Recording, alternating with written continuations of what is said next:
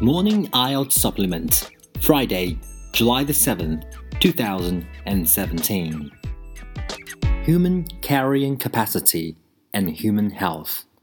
The question of human overpopulation and its relationship to human carrying capacity has been controversial for over two centuries. In 1798, the Reverend Thomas Malthus put forward the hypothesis that population growth would exceed the growth of resources, leading to the periodic reduction of human numbers by either positive checks, such as disease, famine, and war, or preventive checks, by which, in the absence of contraception, Malthus meant restriction on marriage.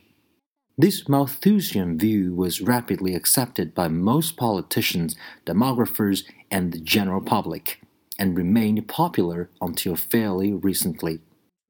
Malthus' worst fears were not borne out through the century following his death in 1834.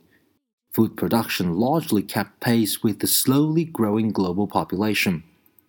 However, soon after 1934, the global population began to rise steeply as antibiotics, vaccines, and technology increased life expectancy.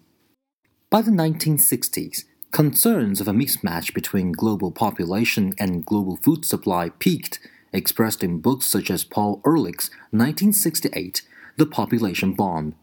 This book predicted a future scarred by increasing famine, epidemic, and war, the three main Malthusian positive checks. In 1966, United States President Lyndon Johnson shipped wheat to India to avert a famine on the condition that the country accelerate its already vigorous family planning campaign. Johnson was part of an unbroken series of U.S. presidents concerned with the harmful effect of rapid population growth in developing countries. This line extended, at least, from John F. Kennedy to Jimmy Carter. George H. W. Bush was also sympathetic to this view prior to becoming vice president in 1981. But the 1970s surprised population watchers. Instead of being a period shadowed by calamitous famine, the new crop strains introduced by the Green Revolution, especially grains such as rice, wheat, and maize, caused a dramatic increase in the global production of cereals, the main source of energy in the global diet. Among the development community, despair turned into cautious optimism.